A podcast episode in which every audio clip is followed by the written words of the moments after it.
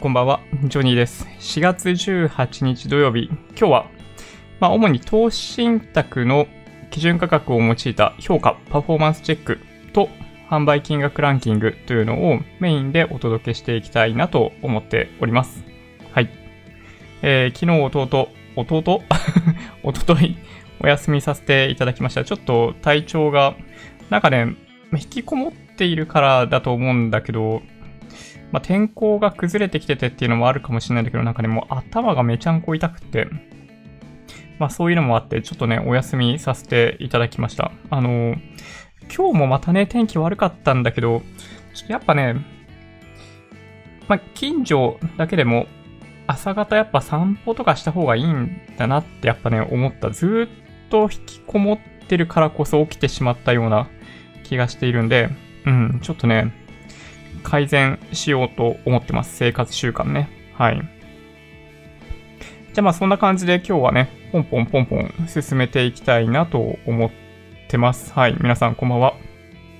お、いいですね。総一郎さん、引きこもり用に買った iPad からこんばんは。おー、素晴らしい。いやー、いいですね。iPad。最近惹かれるんですよね、iPad。在宅勤務になって、まあ、ほとんどの、ほとんどのミーティング、ズームで行ってるんですけど、ズームで、まあ、ズームだけに限った話じゃないんですけど、欠点が一つあるとすると、まあ、これね、メンバーからも言われてどうしようかなと思ってるんだけど、やっぱその会話をするのは問題ないんだけど、あの、絵が描けないんですよ。あの、話しながら絵を描けない。で、やっぱね、言葉の表現って解釈の余地がすごいいっぱいあるんですよ。こういう風に作るとか、こういうものを作るって言ってても、自分が思い描いているものと、聞いている人が描いているものって、まあ、大概一致しないんだよね。で、まあ、一致しなくても、まあ、なんだろうな、文章で結構細かく書き起こして、まあ、なんだろうな、まあ、使用、要件とか仕様って呼ばれるものに、あの、詳細化していくんですけど、あの、できればね、ミーティングの間で可能な限りそういうなんか認識の齟齬って減らしたいんですよ。で、その時に、そのオンライン用のミーティングのツール、Zoom とか Teams とかもそうだけど、あの、絵を描きながら話すとかっていうのはできないんですよね。みん、あの、まあ、できないわけじゃないんだけど、まあ、簡単にはできない。やっぱりね。そう、ホワイトボードとかと同じようにはできなくて、まあ、それで、なんだろうな。まあ、ワコムとか、まあ、そういうところから結構その、ペンで書くツールとかってあったりするんだけど、まあ、それでもいいし、iPad とかでも、あの、ペンとかあったりするんで、ズームで、なんかね、絵描けるらしいんですよ。iPad とかだと。っていう話を聞いていて、そう、実はね、iPad はオンラインミーティング上では結構最強なんじゃないかなと思ってますね。あの、まあ、音とかそういう面とか考えれば、まあ、PC で繋ぐのが一番いいと思うんだけど、やっぱ、絵描きたいんだよね、そう。で、iPad ね、ちょっと羨ましいなと思いました。うん。まあでもね、ちょっとね、我慢かな、今は。まあ、10万円どうするかみたいなお話もありますけどね。うん。はい。はい。ありがとうございます。あの、マシューさん、なんとか体調は戻ってると思います。はい。ちょっとね、生活習慣の問題かなうん。朝起きて散歩して、そう、できるだけ、なんだろうな、平日これまでに過ごしていたような生活習慣に戻す必要があるかなとちょっと思いますね。はい。はやとさん、ナスダックの投信、どうですかね？あー、なるほど。来ますね。ちょっとじゃあその辺のお話からいきましょうかね。うん。今日どんなお話をしようと思っているかというと、はい、こんな感じ。あ、マーケットの振り返り、マーケットの振り返りか。はい。今日はやめよう。うん。なんか時間なくなりそうだからそれはやめて、えー、今ご質問もいただいている、えー、ナスダックの投信は主要投資信託商品のうちの中の一つですね。はい。で、基準価格とかも見ながら、その辺、まあ見てっていこうかなと思いますね。で、あとは SBI 証券投資信託ランキングとかその辺お届けしていきたいなと思ってます。このチャンネルではいつもマーケットの振り返りや主要ニュースの解説、投資の tips などをお届けしています。もしよろしければ、チャンネル登録をお願いします。じゃあ、早速なんですけど、えっ、ー、とですね、どうしようかな。どっから行くべきか。やや迷う。まずは、そうですね。まあ、今、ナスダックのお話をいただいてたんですけど、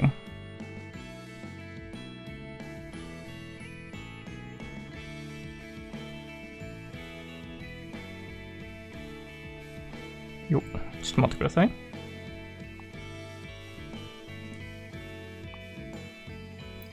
えー、っとですね、毎週ちょっと見ていただいている表があるんですが、あこんな感じかな？うん。主要投資信託みたいなね。はい。まあ、これ 4×3 の表に分けていつも表現していて、縦み、縦軸で見ていくと、全世界、先進国、日本、新興国って左から右に向かって縦ですね。で、横に産業あって株式、債券、不動産ってあるわけですけど、えっと、ご質問いただいているナスダックの投資っていうのが、まあ、どの辺に入ってくるかっていうと、この先進国の株式ですね。はい。まあ、ETF とかだったりすると、えっ、と、まあ、場所としては同じなんですけど、ちょうど、そう、この999って、ナスダック100に連動する商品ですね。これすごい人気ですよね。うん。があったりします。ここには載せてないんですけど、投資信託でも、えっと、レバレッジかかっていないものとレバレッジかかっているもの、それぞれが、まあ、結構人気で、上位20位に入るかな、入んないかなぐらいのところにいますね。はい。で、一応ね、こんな枠組みでお届けしています。まあ、先進国株式、この今選択しているところを利用して投資をされているという方が、まあ、結構多いんじゃないかな。まあ、この辺ですよ、このエリア。この辺を使って投資をされているっていう方がすごい多いんじゃないかなと思いますね。で、僕に関してで言っても、この EMAXIS SLIM 先進国株式 SBI SP500 で、国内株式トピックス日経平均もそれぞれちょこっとずつ持ってるんですけど、で、まあ、逆に言うと全世界は僕は持っていなくって、まあ、この辺の SBI 新興国株式とかね、はい、一部持ってたりします。まあ、あとは不動産ですね。国内ではなくどちらかというと、この先進国の不動産 EMAXI SLIM 先進国リートを持ってますね。で、以前にマーケットが崩れる前にこの辺の商品も持ってたりしました。先進国、まあ、この辺か。楽天の全世界債券とか、えっと、EMAXI SLIM の先進国債券とか、国内債券とかっていうのを持ってたりもしましたね。はい。コロナショックの暴落相場の中で、えっと、この辺の商品っていうのを手放して株に振り替えていくっていうことを、えー、僕はやった関係で今持っているものって話になると、ここかな？ここだけかな？うん。っていう感じですね。はい。まあ、大体ね、こんな感じ。まあ、海外の投資信託を、違う、海外の ETF を購入しようって思うと、えっと、日本の商品買うって人は多分、ああ、やばいやばい。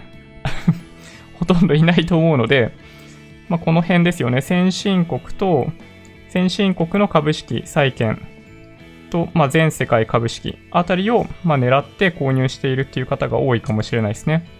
で、ナスダック指数連動の、あの、投資信託を買おうと思ったら ETF であれば、この999で、主要投資信託っていう、まあ、こっちの、あの、上場してない方の投資信託であれば、あの、iFree の、えっと、ナスダック指数連動の商品っていうのが多分いいんじゃないかなと、まあ、いう気がします。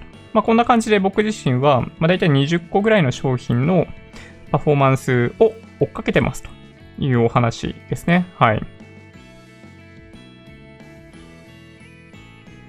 でね、えー、と、よいしょ。まあ、これがね、まあ、結、結論といえば結論ですね。結論というか、今週1週間どうだったっていうお話になってきますね、これがね。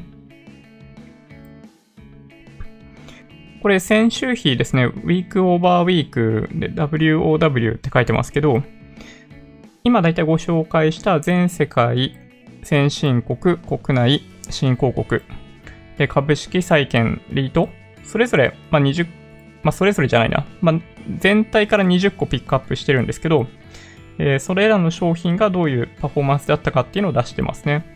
でね、まあ、あんま変わってないですね。全体的に言うとね、全世界株式とかで見ていくと、まあ、ややマイナス。で、まあ、リートが、まあ、直近では、まあ、今週1週間だけ見るとあんま良くなかったんですけど、まあ、J リートはそうでもないし、まあ、どっちかというとプラスだし、えー、日経平均トピックスに関しては、えっと、プラスでしたね。1週間の動き、確か400円ぐらいのプラスだったと思います。日経平均に関してでいくとね。だそうすると、まあ大体 2. 数パーセントぐらいなんだけど、まあそうですね、4%, 4以上になってんな。うん。そんな上昇してない気がするんだけど。そんな上昇してない気がするんだけどな。EMAXI スリム、日経平均、ウィークオーバーウィーク。まあでも5日前の水準と比べるとそんぐらいになってるんだね、これね。まあ、基準価格の算出の方法とかもあったりするんで、まあ、短期的に見てどうこうって、まあ、あんま、まあどうかな。あんま意味がないといえば意味がないのかもしれないですけど、直近の1ヶ月ですね、このリバウンドの相場ですね。コロナショックの中のリバウンド相場で、まあ、何が強くて何が強くなかったかっていうところでいくと、日経平均実は強くって、まあ、トピックス、NT 倍率1回下がってきたんだけど上がってきたじゃないですか。で、あれが顕著に現れてますね。日経平均の方が強い国内だけ見てみるとトピックスは弱い。で、全世界株式とか SP500 先進国株式とかもほぼ一緒ですね。で、新興国株式はあまり強くなくて、えっと、まあ、株が強かった関係で、まあ、債券もあまりプラスにはなってないんだけど、えっと、まあ、実はちょっと買われている。で、リートも株とほとんど同じような感じ。で、J リートだけ見てみると、えっと、あの、ものすごい、奈落の底に突っ込むかのような下落した後の急上昇みたいなのもあった関係で、まあちょっとこの辺はね、まあ誤差かな、誤差っていうかまタイミング、計測のタイミングによってこれすごい大きくブレてるだけだと思いますね。まあそういうのも考えてま、1年前の水準と比べてみるのが、まあ、そういう意味では一番いいかなと思うんですけど、えっと、まあ、新興国リートちょっとね、圧倒的にやばいんですけど、これで見てるとね。うん。まあ、株って観点でいくとマイナス10%ぐらいのところに、まあ、軒並み揃ってますね。全世界にしても、あの、まあ、米国株式にしても、まあ、大体そんな感じかな。この中でいくと SP500 とかは比較的やっぱ強い。で、全米株式 VTI は SP500 よりもマイナス幅大きい。で、トピックス日経平均も、まあ、こんぐらいの期間で見てみると、まあ、あんま変わんないですね。うん。で、新興国株式は、まあ、やっぱりパフォーマンスが良くないと。直近1年間の動きですね。で、リートに関しては株式よりも、まあ、総じてパフォーマンスが低い。J リートに関しては、まあ、去年途中まで異様に強かったわけですけど、まあ、その影響もあって一人だけ強いって感じですね。リートの中ではね。まあ、こんな状況をでしたと。はい。ふんふん。はい。ミーティングのお話。10万もらったつもりで少し前に先行投資。30万の話になった時はちょっと凹んだけど、すでにプラス14%。なるほど。そういうことか。え、それ、ん ?10 万もらったつもりで少し前に先行投資。それはあれですか？えっ、ー、と、石油ですか？オイルのお話ですかね？それはもしかして。はい。ユミさん、こんばんは。うん。この時期、散歩大切ですよね。私も今日も、えー、犬と一緒に散歩。少しだけ雨に降られましたけど、あー、スタジオロックドッグランさん、なるほど。やっぱね、散歩必要ですよね。そう。なんかね、体内時計やっぱおかしくなるし、なんかね、そう、体に支障をきたす感じがやっぱりしますね。紙に書いて、画面に映しだ、ダメなの？うーん、映るといいんだけど、映んないですね、多分ね。あの、まあ、僕ぐらい映像の品質みんな高ければ大丈夫かもしれないですけど、まあ、ほとんどの人はね、あの、暗いんですよ。ズームのミーティングとか、まあ、ズームだけじゃないんですけど、PC の、その、インカム？インナー、インナーのカメラを使ってて、あの、明かりがないとやっぱね、暗いんですよね。そう。だからね、なかなかそういうの難しいですね。で、しかもバーチャル背景とかみんな使うじゃないですか、最近ね。あの、グリーンバックとか使ってるわけじゃないんだけど、自分のところだけ切り抜いて、背景と組み合わせることができるんですけど、まあそういうのやってると、紙とか表示するの難しいんだよね。うん。で、家表示したくないとかそういう人もいたりとか、まあちょっとね、オンライン会議まだまだ課題多しですね。うん。リモートミーティングで、えー、ビジュアル共有する際は、ミロ、インビジョンのスケッチ使ってます。あー、なるほど。スケッチはオンラインホワイトボードとして使えて共有。おー、いいかもしれないですね。そうか、そういうので作業がはかどるっていうのは嬉しいですね、確かにね。なるほど。まあな、そうだな。まあ、あとは、マーブスとかも使ってないからな。うん、なるほどな。ライブレゼット、手元を映して、文字を使いながらやっている知り合いいます。そう。紙とペンで。あ、そうなんですね。なるほど。まあ、そういうのもあり、あり、あり。うん。悩ましいな。うん。はい。ああありがとうございます。はい。高評価押していただけるとめっちゃ嬉しいです。あ、インビジョンのフリーハンドってやつなんですね。うーん。ちょっとね、ライブの後で調べてみます。はい。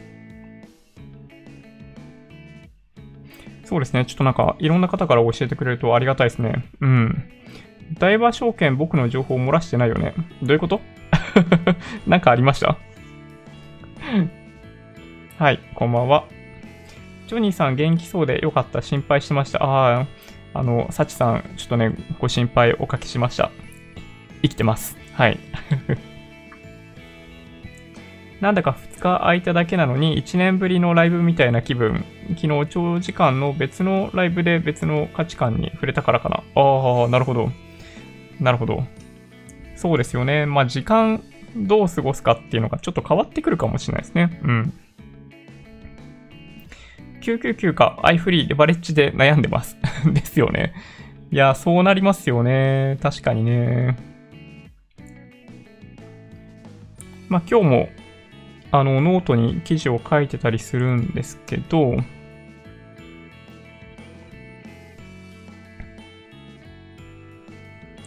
えー、っとですね、そうですね。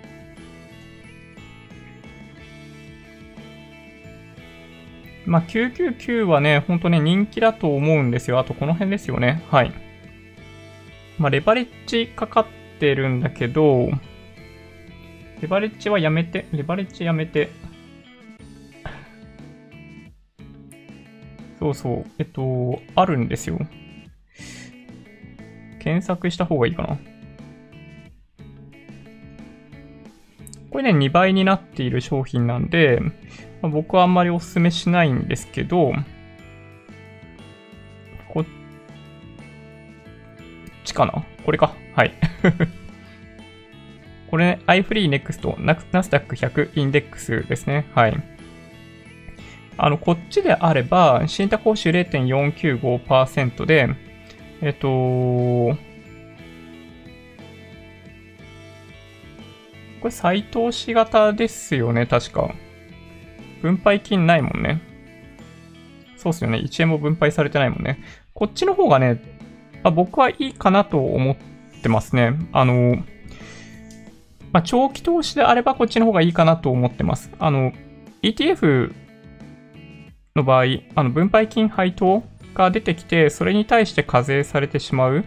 で、外国税控除とか出すのもちょっとまあ手かかるし、アメリカ20%、国内で20%取られる。っていうのをやってると、あの、福利効果がね、やっぱりどうしても下がるんで、あの、ETF か、投資信託かって観点でいくならば、長期で投資するんだったら、あの、まあ、これナスダック100だからとかじゃないんですけど、純粋に ETF か投資信託かで言う、言うならば、超長期であれば投資信託の方が、その福利効果っていうのが効きやすい。その利益、配当分の20%を毎回毎回取られると、まあ、そこが、なんだろうな、資産を大きくしていく上では、やっぱ障害になるんで、再投資型の投資信託が望ましいとは思いますね。で、レバレッジかけるべきかどうかに関しては、あの、コストとかの関係、観点で、レバレッジかけない方がいいと思いますね。これ、なんかね、すごい人気があるんで、まあ、こっちを買いたくなると思うんですけど、僕は買わないですね。これ書いてあるように、日々の基準価格の値動きがナスダック100指数の値動き2倍程度となることを目指しますなんですよね。で、信託報酬が倍ぐらいかかるんですよ。1%分ぐらい。で、もちろん下がるときも、あのー、まあ、2倍の勢いで下がるんで、まあ、個人的には、あのー、レバレッジって、あんまかけるもんではないかなと正直言うと思ってますね。そこにコストがかかってるんで。なので、まあ、今3つ出てきたわけですけど、999、ETF の999と、この iFree のナスダック100インデックスと、あの、このレバレッジナスダック100で選ぶんだとしたら僕だったらこれかなって思いますね。僕ならね。うん。はい。まあ、ナスダック指数強いもんね。確かにね。ナスダック指数がどれぐらい強いのかというのを、そうですね、見ていくと、そうだな。これ、ちなみに直近1週間の、これ左側のチャートですけど、なんだろうな。損益状況。で、これ一番下から2番目にナスダック指数があって、下から3番目に SP500 があるんですけど、これね、パフォーマンスの違い明らかじゃ明らかだよね。うん、うんで、これは、この時だけではなくって、実はね、相当な期間にわたって実はそういう傾向があるんですよ。まあ、これまあ、すごい極端な話なんですけど、まあ、これこれ2個ね、SP500 とナスダック指数、並んでるんですけど、えっと、30年間ね、30年間で見て、見たときにこんぐらい差があるんですよ。まあ、30年間で比べる意味ないか。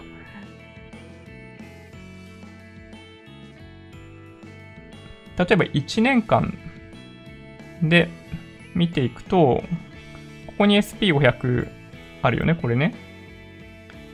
これ SP500 とその下にナスダック指数あるんですけど、過去1年間で見てても、まあ、こんぐらい差があるんですよね。これ2年間。これ強いよね。他のあらゆる商品がすごいマイナスになってるけど、SP500 はもちろん強いんだけど、ナスダック指数ほんと強いよね、これね。5年間、5年間のチャートとかで見てても、まあ、こんなに強い。まあ、だからね、買いたくなるよね、確かにね。うん。まあ、わかんないんですよ。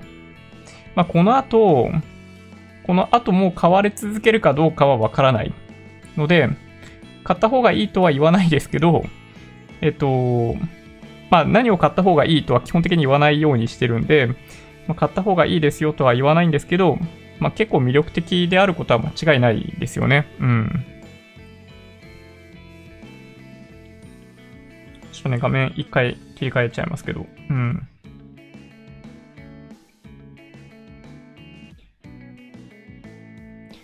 そうですね。レバレッジはやめて、山、あ、そうですね。ダイバーアイフリー。そうですね。うん。レバレッジはやばいですかね。うん。レバレッジは、あんまりいいことないと思いますけどね。ボラティリティ高いときは、その動きが荒っぽすぎてついていけない可能性があるし、値動きが激しくないときは、やっぱその信託報酬とかコストがやっぱ高いんで、あんまいいことないしっていうんで、まあ僕はレバレッジ否定派ですね、基本的に。なんか、必要以上のリスクを取っている可能性が高いんじゃないかなって気がします。あの、レバレッジかけるということは。はい。まあ、2倍買った方がいいと思いますね。まあ、簡単に言うと。うん。1万円で2倍のレバレッジのある商品を買うぐらいだったら、その2万円でレバレッジがない方のを買う方がいいと思います。うん。みたいな感じ？そうですね。前の折れ線の方が目に馴染む。ああ、折れ線ね。折れ線。まあなんか表現の仕方ですよね。うん。まあ多分ね、商品数減らして何が高いか低いかっていうのを表現するんだったら多分折れ線の方が分かりやすいんじゃないかなっていう気がしますね。うん。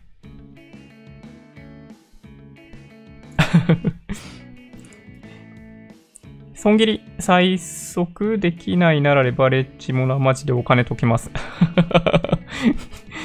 ちょっとなんか、ちょ、リアルで、あれですね、はい。細川さん、SPXL でお金が3分の1になりました。うん。3分の1はやばいですね、確かにね。いやー、怖い。まあ僕もね、信用取引やってたんで、昔ね。昔でも15年ぐらい前の話かな。そう。やっぱね、あれはね、恐ろしいですよ。うん、資産がね、本当にね、一瞬で半分になるとかがありますね。恐ろしい。今思うと本当恐ろしいですね。はい。ナスダック指数って、ちなみに、そうだな、リスクどれぐらいにだと定義されてるんだろう？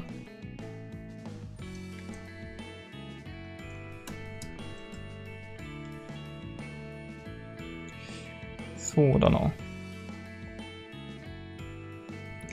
ちなみに、あの、今画面表示してないんですけど、えっと、マイインデックスっていうサイトがあって、で、そこに、まあ、主要な指数と、その、期待平均利回りとリスクっていうのが表現されてるんですけど、ちなみにね、あの、SP500 の場合、過去30年間でいくと年利平均7.9%、で、リスクが18.3%なんですね。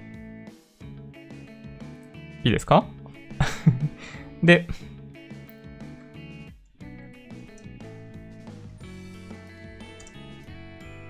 ナスダックの場合どうかっていくと、ナスダック100指数。えっ、ー、とね、これ、ちょっとね、数字、比較が難しいな。今、ちなみにね、今言ったやつは配当込みなんですよ。ちょっと待ってね。SP 配当なしでいくと、えー、過去30年間の平均期待利回り5.5%でリスク18.3%なんですね。で、過去30年間、えー、ナスダック100でいくと、期待平均利回りが8.7%に対して、えー、リスクが28.1%なんですよ。28.1%。これがね、ちょっとね、おいそれと手が出ない理由ですね。はい。まあ、どうなんかな。まあ、過去30年にすると、まあ、IT バブルとか含んでいて、まあ、ちょっとリスク高く出すぎるのかもしれないんだけど、SP500 がリスク18.3%に対して28.1%じゃないですか。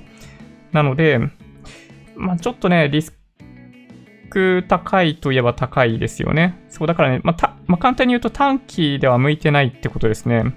短期でいくと、その期待平均利回りの8.7%というものが、やっぱりなんか、なんだろうな、場合によっては勢いよくマイナスになっちゃう可能性がある。これぐらいリスクが高いと。なので、ある程度長期でいかないときついですね。それは SP500 とかよりもはるかに長い期間じゃないと、期待しているようなところになんか収束してこない可能性がやっぱあるんじゃないかなって思いますね。うん。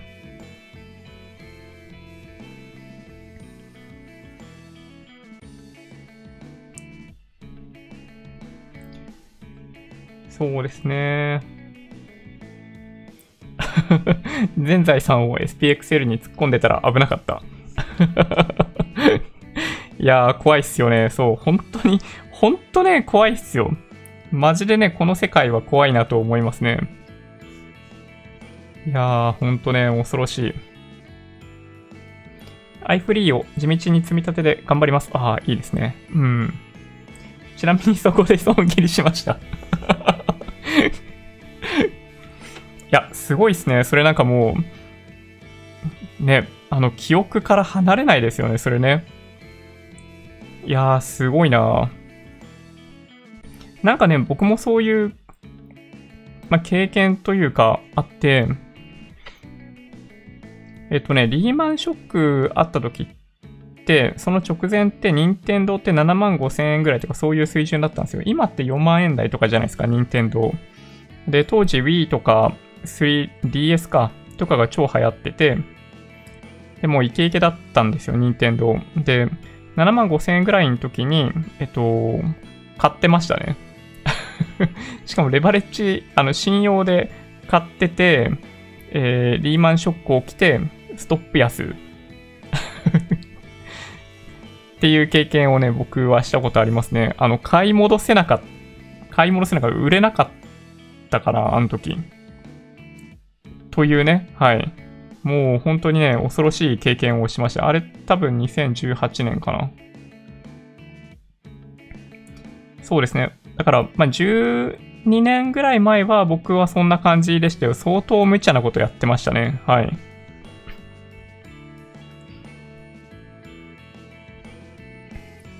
はい。あありがとうございます。ジョニーさん、無理しないでください。新型コロナ、この相場、住宅購入、新しい命。これだけあれば頭痛になって当然です。まあね、確かにね。一つ一つ、まあ、やっていくしかないみたいなところがね、悩ましいわけですけど。まあでも本当に皆さんのそういった言葉をいただけるだけで、なんかどちらかというと、この YouTube ライブそのものは、まあ、ストレス発散になってますけどね、僕の中では。その、スイッチが完全に切り替わるんで、仕事と全然違うことやってるし、その、まあ、プライベートとも、その時間的には区切られているっていうのがあって、そう、結構ね、重要なんですよね。やっぱそういう時間がね。うん。レバレッジかけるならレバレッジバランスファンドという手も、ああ、それ、それって3倍3分法とかそういうやつですかね。うん、まあね、過去のね、パフォーマンスとか見るとね、決して悪くないっていうのはね、そう、まあどう評価するべきなのかっていうのが、ちょっとね、悩んじゃうんですよね。最近全然上位に出てこないですけどね。ちょっと、見てってみます？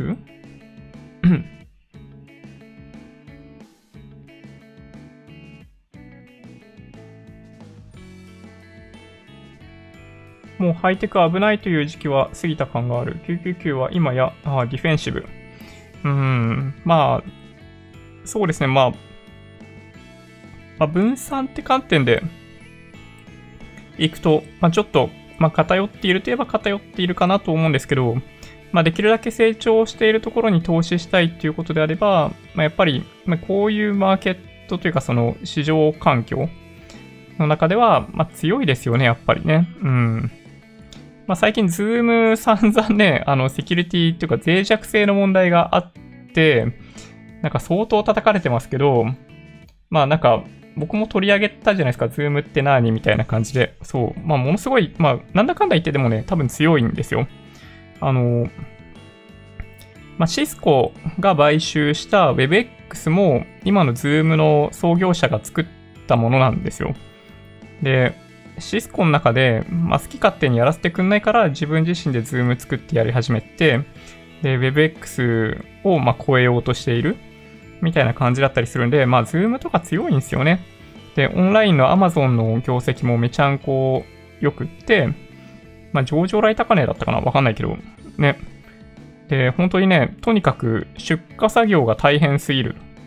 なんかそういう感じだったりするんで、ね。そうなんですよ。ハイテク株めっちゃ強いですね。うん、それね、間違いない。今の相場とは本当にマッチしてますね。はい。愛子さん、こんばんみ。MSCI、えー、オールカントリーワールドインデックスを ACWI を悪意って言ってる動画。そんな発言僕、僕はしたことないですね。なんか逆に何のこと言ってるのかわかんないですよね。SPXL 規制かかるんで、プラテンしたら売りたい。おー、なるほど。レバレッジよりボラ高い商品の方がいいかな。もちろん、より少額で。あ、まあそうですね。まあコストをやっぱね、低くして、まあ低くした方が、まあなんだろう、短期売買するんだったら、まあボラティリティ必要なんだよね。そういう意味でいくと。で、レバレッジかけると、まあコスト高いみたいなのもあって、まあ、まあ短期取引やる人にとっては悩ましいかもしれないですね。そういうのね。いやどうなんだろう。SPXL 規制、僕はね、知らないですね。コロナバブルが続くか弾けるか。うん。どうでしょうね、ほんとね。なんか先行きまだ見えないっすよね。なんだかんだ言ってね。うん。ちょっとね、楽観的かなって気がします。想像よりも、まあ、若干悪い指標が出てきた時に、まあ、プラスのリアクションをちょっと前までしてたんだけど、今は素直に、アナリスト予想よりも悪い数字出てきたら、あの悪い方に相場動いてるんで まあだから、まあ今ね、結構ニュートラルかなって気がします。買われている感じもしないし、売られすぎてる感じもしない。まあ僕はね、そういう風に見てますね、今の状況。ただ、ちょっとね、やっぱね、政策に売りなしっていう言葉があるくらいで、ちょっとね、やっぱね、売りはやめた方がいいと思いますけどね。長期的に、長期的に下落トレンドだからといって、売りでやってると焼かれる可能性高いんで、長期投資で買う、買いだったらいいんですよ。ロングでポジション持つんだったらいいんだけど、ショートポジションはやっぱりね、その各国中央銀行の政策がなんかすごいアグレッシブなんで、うん、ショートはやめた方がいいんじゃないかなと思いますね。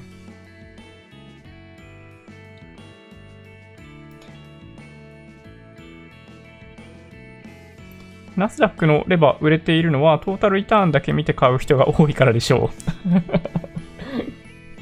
まあ、そうなっちゃいますよね。ちょっとね、ランキング見てみます。いや、今日はね、あの、まあ、ランキング最近あんま変わんないんですよ。この相場の中で。で、昔、ね、上位を独占していた、まあ、独占してたわけじゃないんだけど、3倍3分法とかどっかに消えてなくなってしまったんですけど、まあ、1位はね、そう、相変わらず SBI ヴァンガード。まあ、もちろん、あの、SBI だからっていうのももちろんありますね、これはね。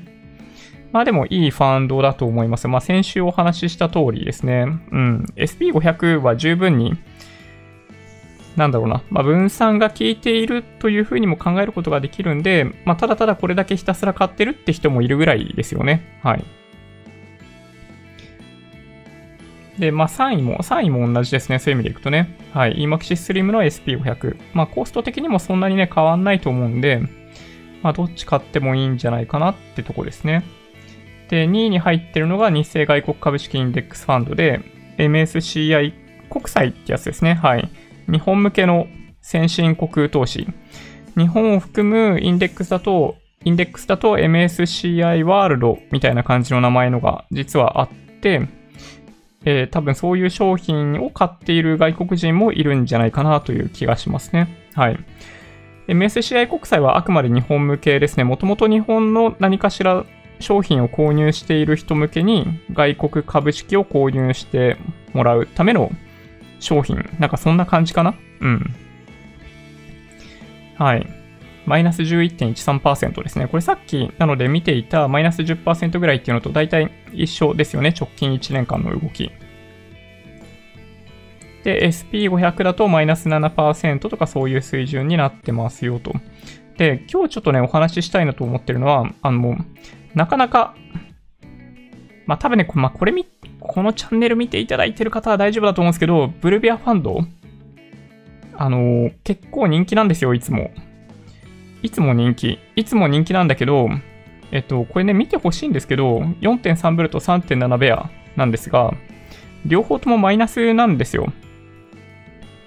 なんかね、純粋に、4.3ブル、3.7ベア。で、1年前の日経平均が、例えば、同じ水準だとしたら、まあ、どっちかプラスであってほしいと思うじゃないですか。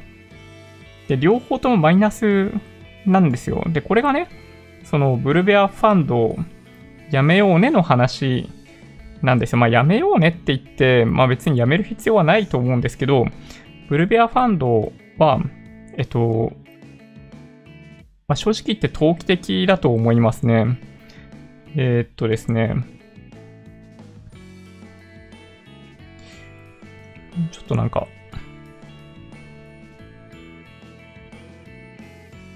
多分ね、書いてご説明した方がいいのかなという気がするんですよね。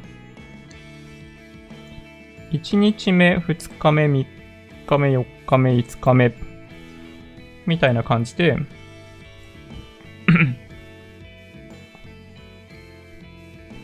例えばトピックス、トピックスが100っていう、まあ、指数があって、まあ、本当1日って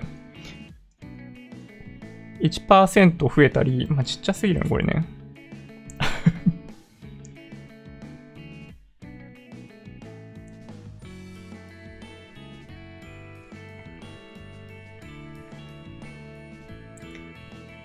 なんか 100, 100が101になったり、えー、99になったり、98になってまた100に戻るみたいな。まあ、こんな動きをするとするじゃないですか。で最終的に102になるみたいなね。で、4.3ブルって、まあ、例えばスタート時100だとして、3.7ペアがあるじゃないですか。で、スタート時100だとして、えっと、この時ってこれ1%増えてるんで、その4.3倍ですよね、ここってね。えっ、ー、と、だから、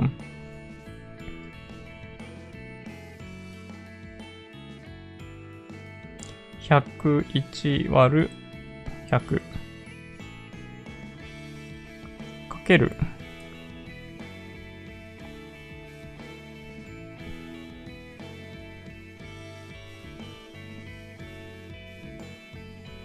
えっ、ー、と、ここ。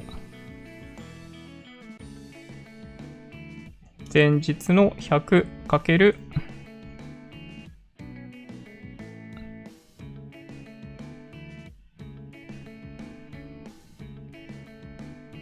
えっ、と、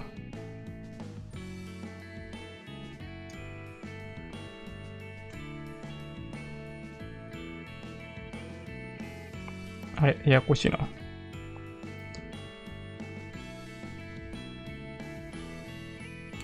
101か。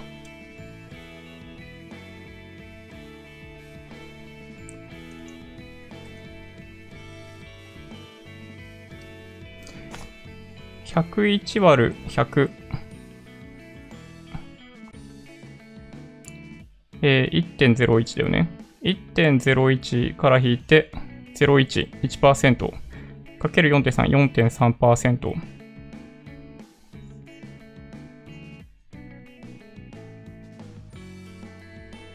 プラス1かな？こうか。こんな感じか。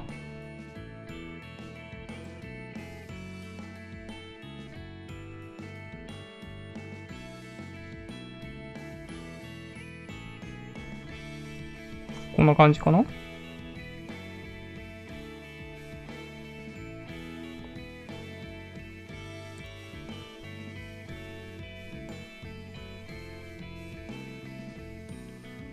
体調大丈夫ですか？コロナですか？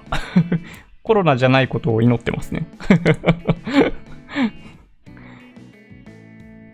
いやー、ほんとね、怖いっすよね。いつどこでコロナになるかマジでわかんないもんね。数字。桁数が、こんな感じにしとこうか。これ、ブルベアファンドって、4.3ブルって、これ1%上がった時は4.3%上がって、で、まあこれって、まあ2%ぐらい下がってるわけですけど、まあ下げが激しいと。で、さらに下がって下げが激しいと。で、100に戻った時、まあ、ここが注目なんですけど、100、指数が100に戻った時に、この99.28までしか戻んないじゃないですか。これがね、ブルベアファンドの、まあ、簡単に言うと欠点ですね。欠点だと思ってます。そう、だから、あの、長期投資しない方がいいですよって話をしてるんですよね。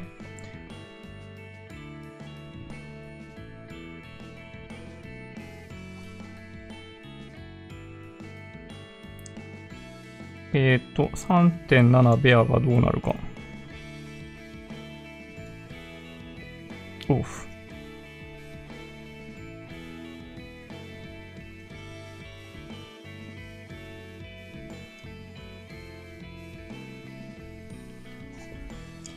3.7ベア。3.7ベア。ベアってどういう計算すればいいんだ？1%プラスになってたら、マイナス3.7%にしないといけない。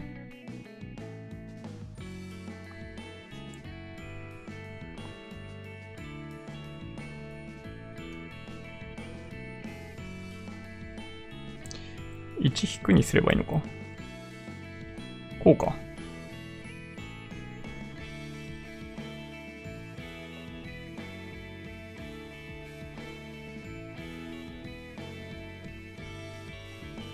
こうだな。なんかこれは合ってる気がする。わかんないけど。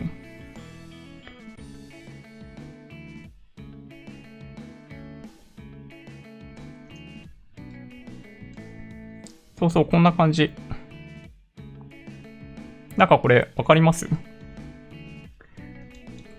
?4.3 ブルーと3.7ベアが、なんかどうして1年経った時に両方ともマイナスになってるかっていうのをこれ示してるんですけど、これをさらに、そうだな。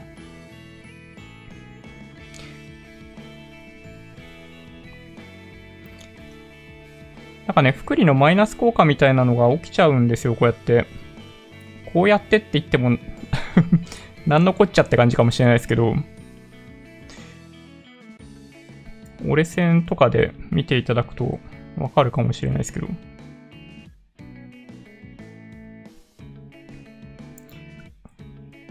この青い線が指数のトピックスだったとして、この真ん中の100とかに戻ってくるじゃないですか、たびたびね。で、その時に、なんだろうな。まあ、ブルはそれにつられて上がるし、まあ、下がった時はそれ以上、まあ、強く下がるみたいな感じで、まあ、ベアはそういう意味では逆の動きをしてるんだけど、最終的にこの一番右のところで青い線が100に戻った時に、この緑の線とグレーの線が100に戻ってこないじゃないですか。でこれがブルベアファンドの特徴なんですよね。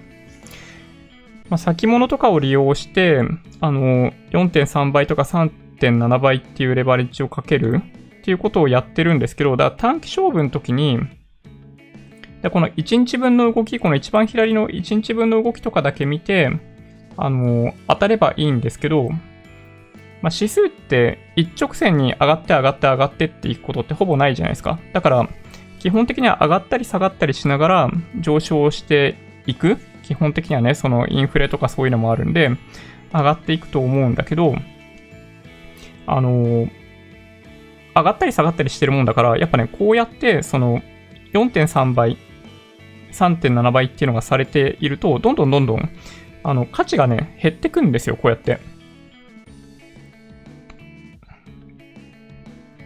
なんか一瞬不思議な感じがするかもしれないですけど、これね、あの、お手元の Excel とかでもやってみていただけると、多分ね、よくわかると思いますね。この指数が上がったり下がったりしていく過程で、こう何回も100になってるところがあると思うんですけど、これどんどんね、数字が既存していっちゃうんですよ、こうやって。4.3ブルーは、この5日目？で99.28だったのが7日目、指数が100に戻ってるところで98.78で、ここの目は98.16ってね、これどんどんどんどん減ってっちゃうんですよ。上下、どんどんしていると。で、これが、結局この4位と5位に入っているあのブルベアファンドが両方ともあるにもかかわらず、えっと、1年前の指数が同じ水準だったらどっちかプラスになってても良さそうな気がするんだけど、両方ともマイナスになってるのはこれが理由なんですね。なので、まあ、ブルベアファンドは、あの、まあ、やばいよっていうことですね。はい。まあ、ただね、これね、あんまりね、説明がされてない、それについての、あの、レバレッジがかかっているということに対しての注意はあるんですよ。このね、えー、想定以上に値上がり、値下がりする可能性があります。で、口数買い付けに際しては追加で入金をお願いするケースが考えられると。でまあ、こういうことも言ってるんですよ。だけど、その、いわゆるブルベアファンドの、あの、こうやって資産が、なんだろうな、基準価格が値下がりしていくという仕組みそのものについて、あんまり説明がなされていないので、まあ、両方ともマイナスになっちゃうんですよね。だから持ち続けちゃいけない商品なんですよ、これ。というのは注意していただいた方がいいのかなと思いますね。はい。まあ、もちろん短期勝負で利用する分には全然構わないと思うんですけど、うん。まあ、証券会社があんまりそういう説明を多分する気はないんだと思うんだよね。うん。なので、あの自分の身は自分で守ると。まあ、これね、少なからず、このランキングで見てみると、4位と5位に入っているということを考えれば、まあ、結構ね、売買されてる方が多い。で、まあ、全員が全員理解しているのかと言われると、まあ、ちょっとわかんないなという気がするんで、まあ、注意していただいた方がいいのかなと思いますね。はい。そうですね。やばい、やばいと思いますね。はい。長期で持つものではないですね。はい。やばい商品というわけではないんですけど長期で持つのはやばいですね。はい。短期用の商品であるということは理解していただいた方がいいかなと思います。はい。というのをね、あの、今日はちょうどこの4位、5位に入ってて、しかもこの年間のリターンが両方ともマイナスっていう状況だったんで、まあ、説明するには良い機会かなと思って、はい、ご説明させていただきました。ね デーモンヒルさん 4.3ブル。5000円下がったところ、とこで、7000円で買って、え、10日くらいで2万3000円まで行って、未だに4000円ちょっと、もうやりません そうそう、でも人気なんですよ。そう。で、これがね、まあ、証券会社、ちょっとやっぱ課題だと思いますけどね。まあ、窓口に行くなって話はよくあるじゃないですか。彼らは彼らで儲かる商品を売りつけたい。売りつけたいっていうのはもうそ、まあ、言葉に悪意があるかもしれないですけど、まあ多分そうで、実際には。で、ブルベアファンドも、あの、まあ、比較的信託報酬高いし、ちょっと前まで本当にね、買い付け手数料とかも取ってたんで、まあいい商品だったと思うんですよ。ドル箱ってわけじゃないかもしれないけど、いい商品だったんですよね。うん。そう、だから、まあね、今でも結構ね、人気あるし、昔ほどなんか押してはないですけどね。はい。まあ、この商品の、なんだろうな、危険性、危険性とかそういう特徴そのものは、そうそう、あのーパパ、パパポポさんがおっしゃるように、はい、目論見書に書いてあります。うん。目論見書に書いてあります。はい。まあちょっとね、はい。どれぐらいの方が隅々まで目論見書を見て買っているかと言われると、まあちょっとね、わかんないところもあるんで、本当はそういう重要なことは、そうですね、本当にわかりやすいところに書いといてほしいなと思いますけどね。はい。そうですね。ブルベア短期商品ですからね、えー、ディレクションもそのように説明しています。はい、そうですね。なんかね、そのレバレッジかけたい、なんだろうな。なんかそういう風潮というか、世の中の流れみたいなのがちょっとあるかなとは思いますね。その日経レバ ETF とかが売買代金1位とかになってて、まあ、あれは短期勝負ですよ。まあ僕も短期勝負であれ使ったりするんですけど、そう、その、iFree の、なんだっけ、ナスダック指数の2倍のやつとかもそうだし、まあ若干ね、あの、やっぱみんなリスクを取りたがっている気はします。はい。これね、昔はこんなことはなかったと思うんだけど、そう、最近ね、本当に、3倍3分法もそうだし、ブルベアファンドもそうだし、日経レバー ETF とかそういうやつ、SPXL とかもだからそうだし、999の2倍の動きとか。いや、そうなんですよね。うん。なんかわかんないけど、そう。まあ、リスクを比較的みんな取りたがっている雰囲気はあるんですよ。まあ、悪い話じゃないんですけどね。うん。まあ、いいか悪いかではないんだけど、えっと、まあ、それなりに値動きが激しくなるということは、買ってる人は理解しておかないといけないし、まあ、それをね、やめろとは言えない。あの、やめると相場の動きがちっちゃくなっちゃうというか、あの、商いが少なくなったりとかする可能性があるんで、まあ、そういうのを規制するということに対しては僕は、あの、反対なんですけど、基本的には自由にしといた方がいい。とは思うんだけどね。うん。はい。悩ましいですね、この辺ね。はい。NISA ランキング見ると、日本の高齢者の欲の、えー、突っ張り具合が見られて面白い。あー、NISA ランキングね。確かに。そうですよね。なんか、先週ちょっとなんかそういうのをちらっと見ましたよね。なんか、NISA で買っている海外 ETF が、なんかすごいアグレッシブだっていうね。そうなんですよね。ちょっと待ってください。S SBI NISA ランキング。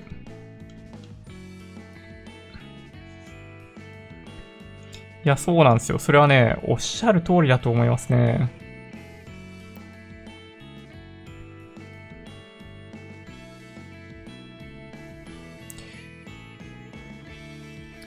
そうですね。これ NISA で投資信託から見てってみます？よいしょ。まあ、NISA で購入するということは、まあ、積立 NISA だったらまあもちろんそうですけど、まあ、一般 NISA でも5年ですよね。そう、だからある程度長い期間持つということになってくるんで、そうですね。安定的に高いパフォーマンスを出すような商品であってほしいんですけど、どうなんかな？日清外国株式インデックスファンド SP500 ひふみプラス強いなぁ 強いですね。こういうところでもね。SP500 でしょ？で、これも MSCI 国債でしょ？バランス型が入ってくるんですね。で、日経225インデックスファンド、オールカントリー、これ VTI か。お、で、ここに、あ、こういうの入ってくるんですね。J リートオープン。毎月分配型。これ分配されるお金を非課税にするってこと？効率悪くないかなって思うんだけど。なんかね、ちょっと悩ましいですね。買い付け件数、金額ランキング、件数ランキング。件数ってなの？あんま変わんないよね、多分ね。あ、で、積立 NISA、これ20年持ってるってことだよね、基本的に。積立 NISA の場合。SP500、SP500。SP500 すごい人気っすね。今後20年大丈夫だと思ってるってことだね、これね。えー、MSCI 国債でしょ？で、オールカントリー。これも MSCI 国際、バランス型、はい、オールカントリー除く日本、日経平均インデックスファンド、日経225インデックスファンド。国内結構買ってるんですね、これね。あ、下がったからか。下がったからかな。はい、国内株式とか。まあ、こういう感じなのか。なんかでもちょっと意外な感じがしますね。ジュニア NISA。まあいいか。まあ、こんな感じですね。はい。外国株式が、まあ、ちょっとだから、NISA で外国株式、何買うか。エキソンモービル、アマゾン、マイクロソフト、 Zoom、Zoom 20年大丈夫かって言われると ちょっとわかんないよね。だってね、これね。まあ、アップルだって結構怪しくないですか？マイクロソフトの方が、なんかまだ大丈夫そうな気がする。アップルとかよりね。いやー、でもね、ほんとこうやって見てみると、意外だよね。まあ、テスラも20年後、ちょっと怪しいんじゃないかなとか思うけど、ね、IT で言うならば、アルファベット、マイクロソフト、アマゾンもだか大丈夫そうな気がするけどわかんない。アップルもちょっと怪しい。ズームは怪しい気がするけどね。これ NISA だからね、これ NISA。うん。そうですね。S、SPYD、VOO、VYM。いや、確かみんな配当欲しいんだよね。だからね、比較的ね。はい。あ6位に入ってますね。はい。SP500、ブル3倍。うん。いやー、すごい。ある種すごい。そうですね。まあでも基本的には、そうですね。先週ちょっとお話ししたような感じの内容なのかな。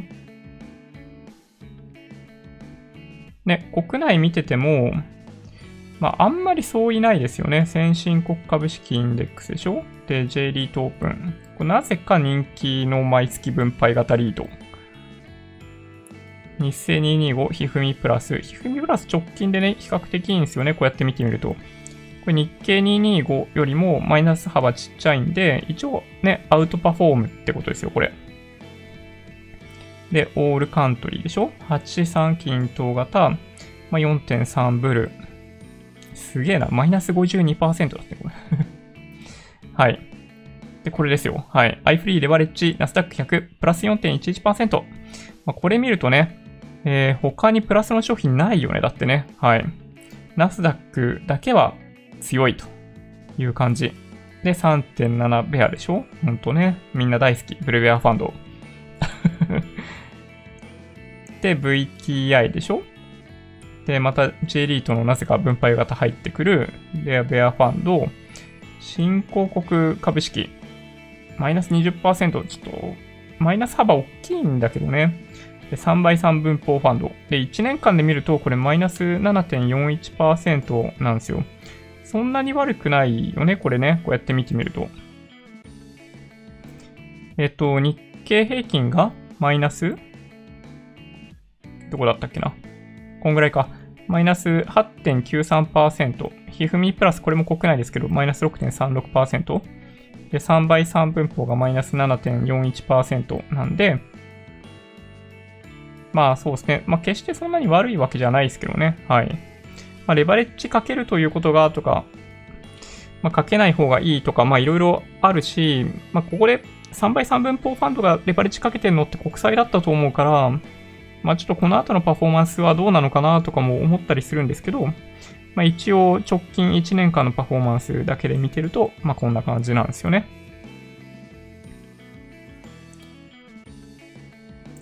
まあ、どうかな？ちょっと画面切り替えよう。よし。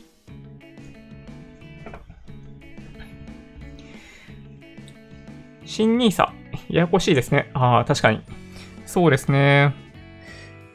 2階建て方式はちょっと本当に、本気で言ってんのかなあれって 思うぐらい分かりにくいっすよね。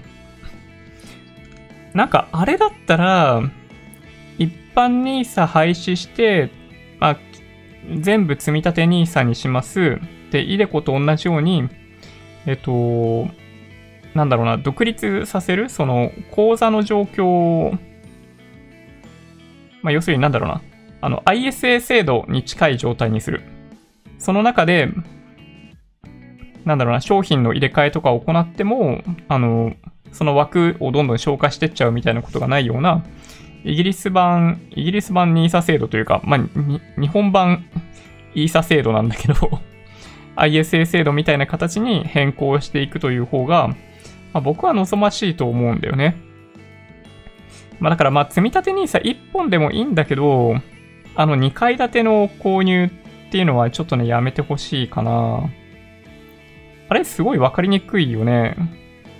ものすごい、まあコンサバだと、指定されている商品を買った時だけマックスまで枠を使えるっていうのはちょっとね、わかりにくい。そうなんですよね。で、まあ基本的にイデコと NISA だけやってれば、老後資産一応作れるっていう風な状態に持っていきたいじゃないですか。まあ、説明としても簡単だし、とりあえずイデコと NISA だけやっとけばいいよってね。そういう状態にしたいんだったら、やっぱもっとわかりやすくしないとダメじゃないかなと思うんだけどね。よいしょ。原油系、ハイテク系、IT 系。うん。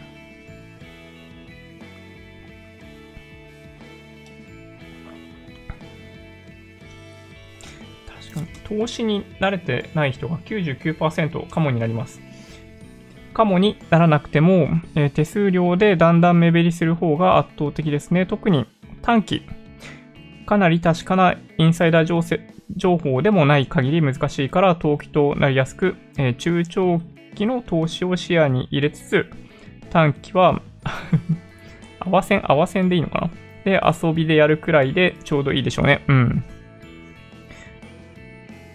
そうですね。僕もね、そんな気がしますね。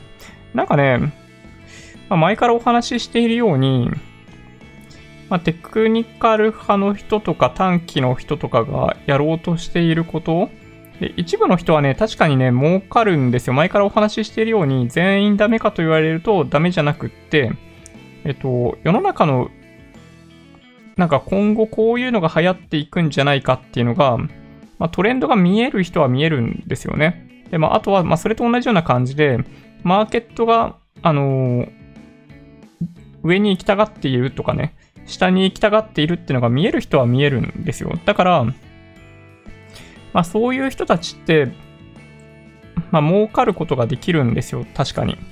で、これね、あの、まあその人特有の能力なのかと言われると、まあ一部そうで、えー、一部は経験なんですよね。で、経験は積めば一応できなくはないと思ってて、僕自身も短期取引で儲けるってね。で、それって何かっていうと、僕がその暴落の相場の中でやっていた、その反発の動きを捉えて短期的に売買するっていうのが、あの、まさにそれなんですよ。で、結構長い間、マーケットずっと、まあ、眺めていると、まあ、短期取引で相当やってると、なんかそれだんだん分かってくるんですよ。で、ここはいけるっていうパターンがはまれば、あの、一応、なんかそうやって利益出すことはできるといえばできるんですけど、ただね、その、まあ、個別株もそうなんですよ。今後こういう業界が来るとかね、こういう社会になってくるから、これ上昇するとか、まあ、巣ごもり、簡単に言うと、足元で言うと、あの、巣ごもり消費が高くなってって、家でみんな遊ぶようになるんで、まあ、スイッチが手に入らなくて、任天堂の株がバカバカバカバカ上昇しているじゃないですか。で、そういうのを早い段階で、あの、見つけて買える人って、まあ、いるっちゃいるんですよ。確かに。うん。で、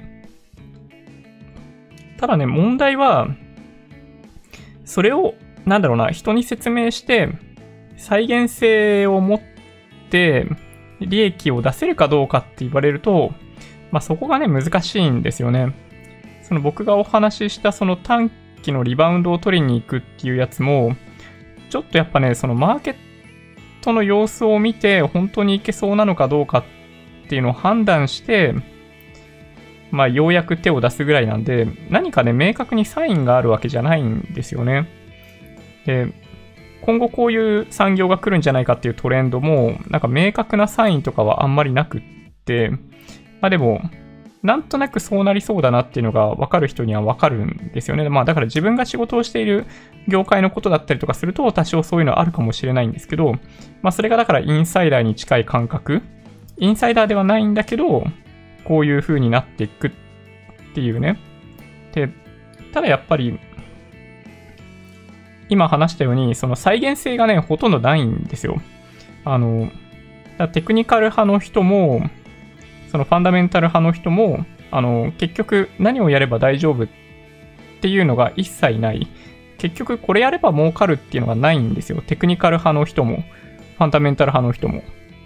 結局はね。で、まあそれが、なんか、いわゆるそのランダムウォークって言われるもので、短期的にはあの上昇するか下落するかっていうのはわからんという話になるんですよね。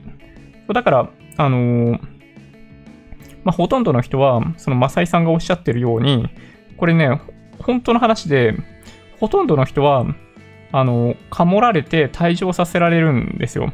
でさっき言ったように、なんかそのレバレッジかけるような雰囲気があったりするんで、まあ、そういう商品買ったりとかして売買する、まあ、僕も信用取引やってたって話したと思うんですけど、まさにそれですね。で、人によっては本当にね、資産の、だから7、8割とか失って退場していくっていう方が、まあ、実はね、本当に多いんですよ。で、まあ、これをね、やっぱね、なくさないといけないなと思ってて、まあ、だけどその金融リテラシー上げるのって難しいじゃないですか。実際のところはね。そうだから、あの、まあ、2000万円レポートみたいなのもあったけど、まあ、あん中でも言われているように、その、やっぱね、イデコと NISA だけで、あんまりそこまで、その、マーケットとか、その世界経済とか、政治とかに詳しくならなくっても、老後の資産形成できるような環境を作ってってあげるっていうのが、なんか重要なんだと思うんだよね。じゃないと、あの、食いぶちに困る人が出てくる。あの、70、80になった時に。今のその、なんだ ?20 代、特に20代、30代の人たちね。うん。なので、あの、インデックスファンドを積み立てで長期的にやっておくといいよっていうのを、まあ、イデコと NISA 活用してやってもらうっていう風、流れ、世の中の流れっていうのをやっぱね、作っていかないといけないんじゃないかなと思うんだけどね。はい。まあでも難しいですね。そう。投資とかで調べるとさ、だって FX 投資家ジンさんの動画とか出てくるわけじゃないですか ね、天と地ほど、その、やらなければいけないことと、あの動画で説明されていることの差があるよね。そういう意味でいくとね。うん。まあ、楽しい、見てて楽しいということと、本当になんか、ためになる動画って、まあ、逆に言うとだいぶ違うもんね、だってね。まあこの辺がね、悩ましいとこだなと思ったりしますね。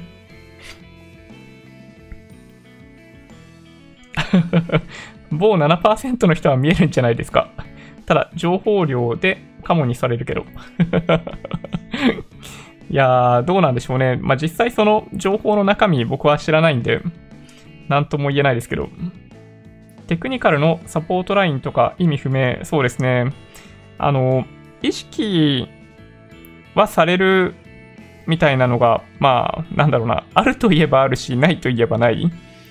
なんだろうね。あの、テクニカルのサポートライン、抵抗線とか サポートラインとか、ああいうのって本当にね、まあ、ほほぼ意味ないと思いますね。あの、出来高はあると思ってるんですよ。この辺の、このレンジに関しては出来高が多いっていうのは、やっぱりその、まあ、やれやれ売りとかね、そういうのってやっぱ心理的にあるんで、まあ、多少あると思うんだけど、値段で見た時の、なんかそのサポートラインみたいなのっていうのは、まあ、僕はね、ほとんど意味がないと思いますね。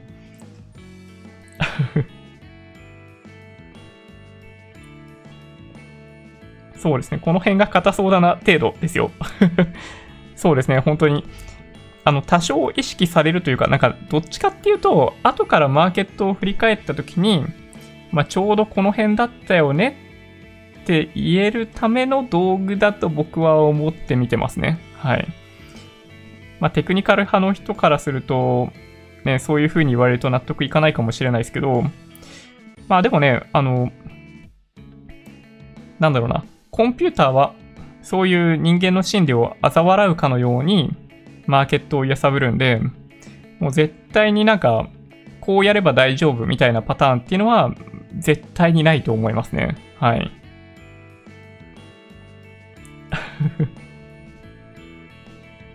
ジンさんは最近、えー、料理動画が人気。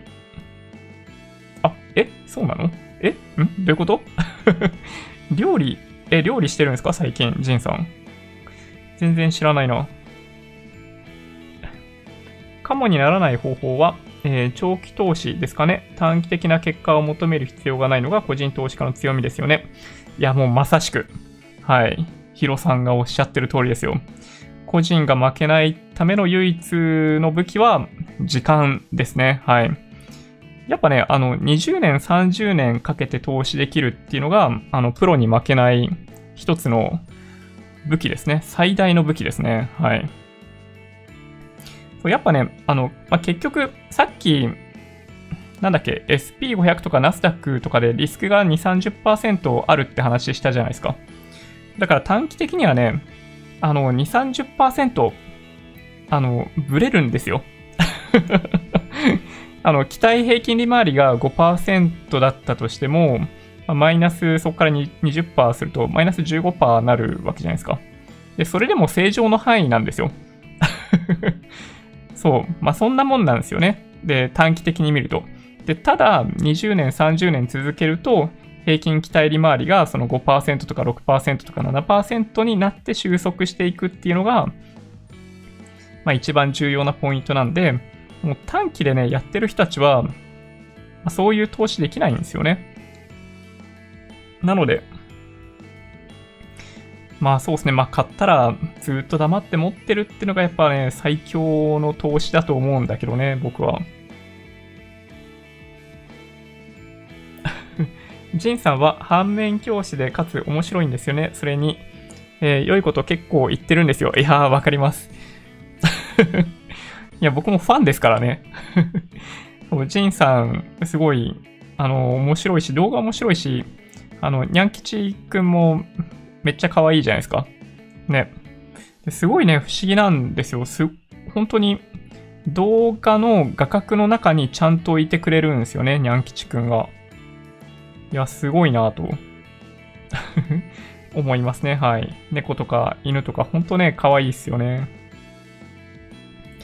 今日 SBI 証券からイデコのセレクトプラン変更用の ID パスが届きました。お、おめでとうございます。嘘、偽りなく本当に3ヶ月ぐらいかかりました。これでやっとまともな商品に投資できるようになります。届いた書類見ると、えー、遺憾にさらに1ヶ月以上かかるようなんで、もう気長に待ちます。そうですね。はい。マシューさんおっしゃってるように、そう、切り替えはね、新規で解説するのと同じぐらい時間かかりますよね。うん。いや、そうなんですよ。本当にね、何なんでしょうね。なんかこの手間がかかるために、イデコはなんかその手数料払ってんのかなってちょっと思うぐらいですよね。全く同感です。遊びの、えー、範疇超えた短期は人生かけないと勝てるようにならないし、おおむね負けます。うん。そうっすよね。ほんとね。ほんとね、負けちゃいます。売られすぎ、買われすぎ。で、反発あるんで、テクニカルを全く否定はできないですけどね。そうですね。あの、なんだろうな。事実は事実としてあるんですよ。テクニカルは今の状況を説明する方法としてはあるんですよ。で、これがなんかね、なんか先日も YouTube の動画かなんかにコメントいただいたんで、なんか、あの、テクニカルそのものを否定しているんだというふうに捉えられてしまったのかなと思ったんだけど、なんかその、チャートを使って解説していることに、なんかコメントもらってて、どなたかから。あの、事実を説明するために、あの、テクニカルは分かりやすいんですよ。ローソク足使って説明するとか、移動平均線使って説明するとか、あの、なんだ？ボリンジャーバンドとかそういうのを使って説明するっていうのは、まあ、過去の値動きとか移動平均線乖離率から見たときに、これがどれぐらい、なんかその、異常な水準にいるのかっていうのを説明するにはいいんですよ。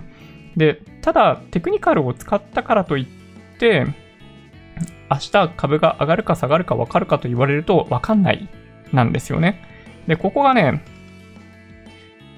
なんか理解してくれたら嬉しいなと思ってるんですけど、そう、なかなかね、そうなんですよね。で、ここで止まるよとかね、例えばなんかそのゴールデンクロスが起きたら買って大丈夫だよとかいうのは、あの、全部嘘だと思ってください。そうそう、本当にあの、そういうのは、あの、都市伝説みたいなものでしかないですね。今の水準が、その移動平均線からこれぐらい離れているとか、ボリンジャーバンドで見たときにマイナス2とかマイナス3のところまで来たよとか、でそれがどれぐらい、その確率的には低いことなのかっていうのは、あの、知った方がいいですね。それはね、間違いない。だからね、テクニカルを使って今の状況を知るということと、えー、なんだろうな、まあ、相場を予想するということとは、ちょっとね、あの、意味合いが全然違うんですよね。はい。ジンさん、最近はジンズキッチンやってます。ああ、それ全然知らなかった。森健さん、そうなんだ。それ見たいな。そうそう、酢豚を くちゃくちゃ食べていたなるほど。あの、見ます。必ず見ます。はい。大和証券顧客情報を漏洩してます。2日前ぐらいに。あ、そうなんだ。えー、それ俺も入ってっかなじゃあ、そしたら。どうなんだろう。なんかね、口座があるんですよね。あの、通常の取引用の口座じゃないんですけど、まあでも、漏洩してたら通知来るかな、自分に。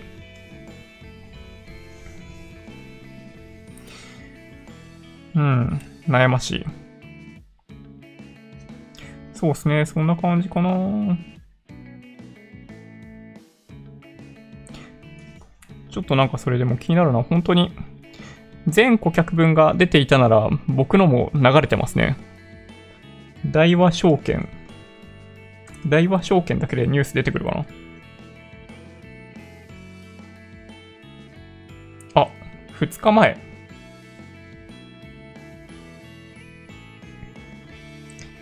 えー、流出したのは福岡支店の個人と法人合わせて171分の情報が書かれたお客様リスト3枚らしいです。わかりました？はい。これであれば僕は大丈夫ですね、きっとね。はい。らしいです。はい。ご注意ください。福岡支店の個人と法人合わせて171人分の情報が書かれたお客様リスト3枚が流出したそうですね。はい。大丈夫ですか？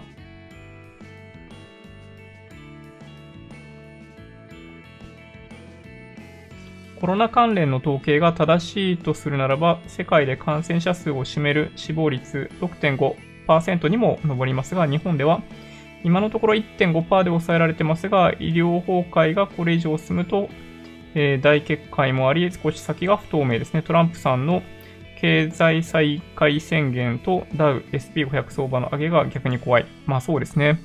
なんかね、日本を、日本の検査体制すごい批判してる人たちいるじゃないですか。これね、ちょっとね、そういう人に聞きたいんだけど、もし仮に、あの、日本で全然検査していなくって、なんか10倍いるぐらいのことを言ってる人いるじゃないですか。まあ、抗体検査そういえばやるって言ったね。抗体検査やればある程度わかるかもしれないけどね。ちなみに抗体検査、ちょっと話ずれてくな。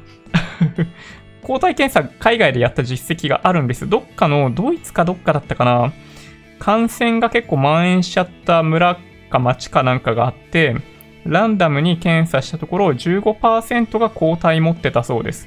で、それまでに認識していたその感染者数はだいたい2%ぐらいだったんで、そこに住んでいる人たちの17%ぐらいが、なんと感染していたということですね。でほっとくとそういう状態になるのかもしれないね。だから、うん。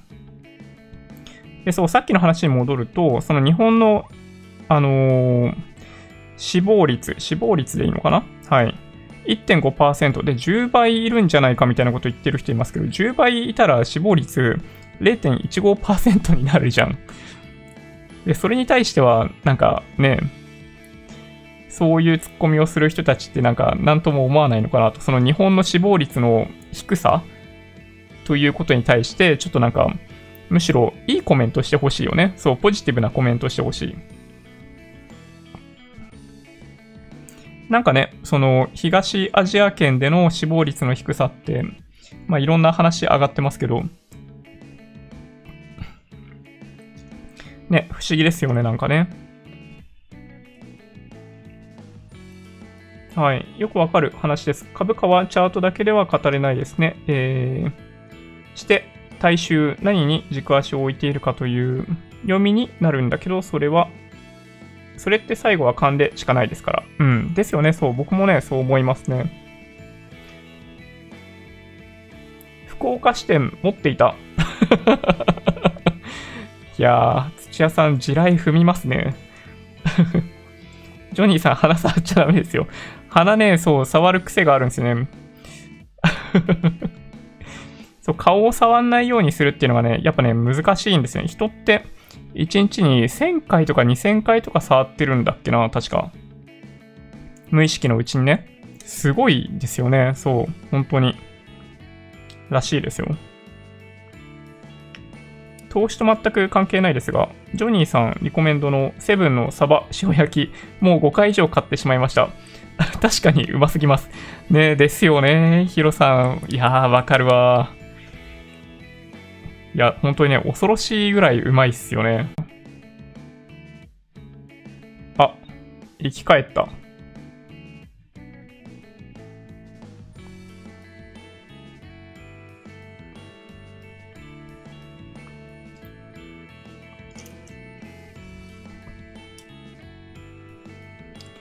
なんかね、ネットワーク、あの、家の中のネットワークも、家の中というか、あの、コラボ光回線なんですよ。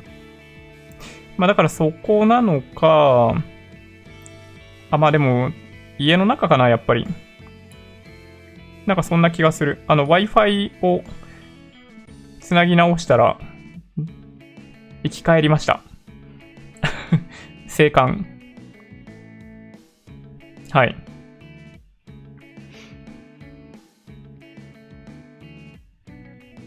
そうっすね。そんな感じかな。あ、そうそう、マサイさんおっしゃってる通りですね。その、そう、今後ね、怖いのは、そうなんですよ。アフリカとかね、新興国ですね。インドは、まあ大丈夫かもしれないですけど、そうなんですよ。これですね。これがね、怖い。で、結局そういうところから日本にウイルス運ばれてくるんで、まあだからね、あのー、結局ね、まあワクチンどっちにしてもできなそうじゃないですか。治療薬できるまで自粛生活続くんですよ。で、あの弱気予想の人の声をいくと、2022年ぐらいまでこれ続くんじゃないかって言ってる人いるぐらいなんで、いや、ほんとね、あの来年のオリンピックできるといいなって感じですよね。はい、正直言って。はい。まあ、そんな感じかなちょっとね、11時半ぐらいになっちゃったんで終わりにしたいなと思うんですけど、はい。まあ、先週とかにもお話ししているように、あ、まあ、ちょっと鼻触っちゃうの。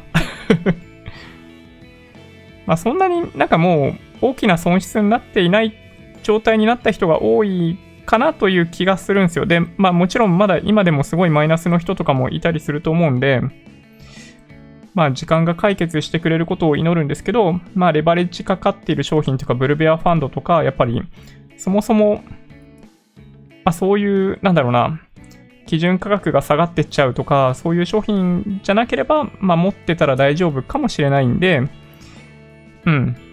まあ、じっくり、投資は、なんかね、そう、長い人生とお付き合いし続けるみたいな感覚があるんで、まあ、そういう風に捉えていただく方がいいんじゃないかなと思います。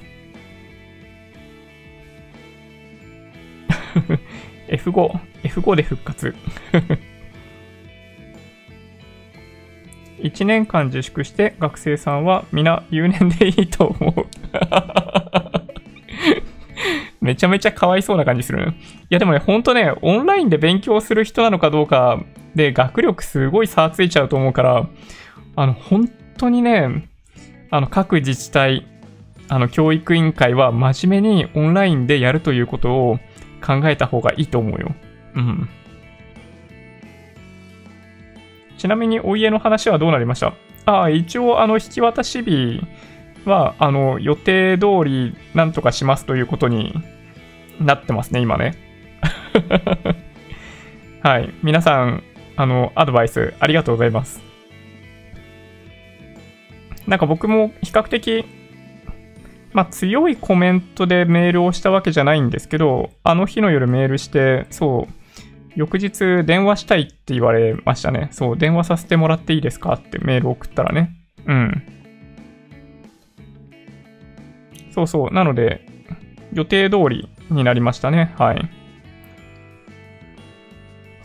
だから基本的には、あのー、まあ、売り主さんが一応出ていくということですね。まあ、だから、まあ、引っ越しの日付決めたいから、あの、引き渡し日、6月中ってなってるのを何月何日にするのかっていうのを今決めてくれっていう話をしてますね。で、引き渡し日決めないと、あの、住宅ローンの最後の手続きというか、その、がね、進まないんですよ。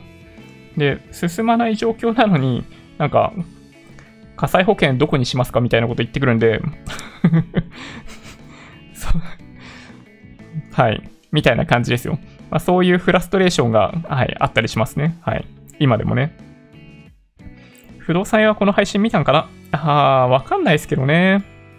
見てないと思うけど、まあ見てても、見ててもらってもいいですけどね、正直言って。うん。さっき NHK でクラスター班の方が、クラスター班の方が、緊急事態宣言はまだまだ続き、夜のお店なんか向こう1年ぐらい自粛ぐらいのレベルと言ってました。うん、やっぱそうかな。僕もね、そんな感じちょっとしますね、正直言って。うん。はい。ライブ初参加でございます。お、ありがとうございます。はい。嬉しいです。はい。留年した方が就職には良いかもしれないですけどね。1年間か。ちょっとでもかわいそうな感じしますけどね。ね。甘えてんじゃねえよってメールしたのかな？いやいや、あの、僕はもう本当に、まあ、どっちかというと血も涙もないという感じですね。はい。普通に、あの、売買契約の履行を、えー、お願いしますと。売買契約の履行ができないようであれば、えっと、それに応じた手続き取らせていただきます。みたいなメールだけですね。はい。そう、そしたら、うん、電話かかってきましたね。で、しかもその担当の人じゃなくて、あの、サポートしている人から電話かかってきたんで、うん、ちょっとやべえと思ったのかもしれないですね。はい。まあ、一応ね、6月なんで、そう、そろそろ、この今住んでる賃貸の家の契約終了をいつにするかっていうのをね、はい、決めないといけないってとこですね。はい。コロナ氷河期世代。そう、かわいそうっすよね。そう、学生さん。やっぱね、障害年収に影響するんで、僕も就職氷河期世代ですけど、ね、やっぱね、10年早く対応してれば、もっと救えたと思うんですよね。うん。これはね、本当に、はい。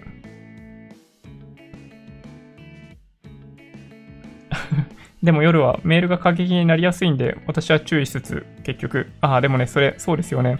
あの、なんだっけ、夜送るなんか、ラブレターみたいなメールは送らない方がいいみたいな話ありますよね。はい。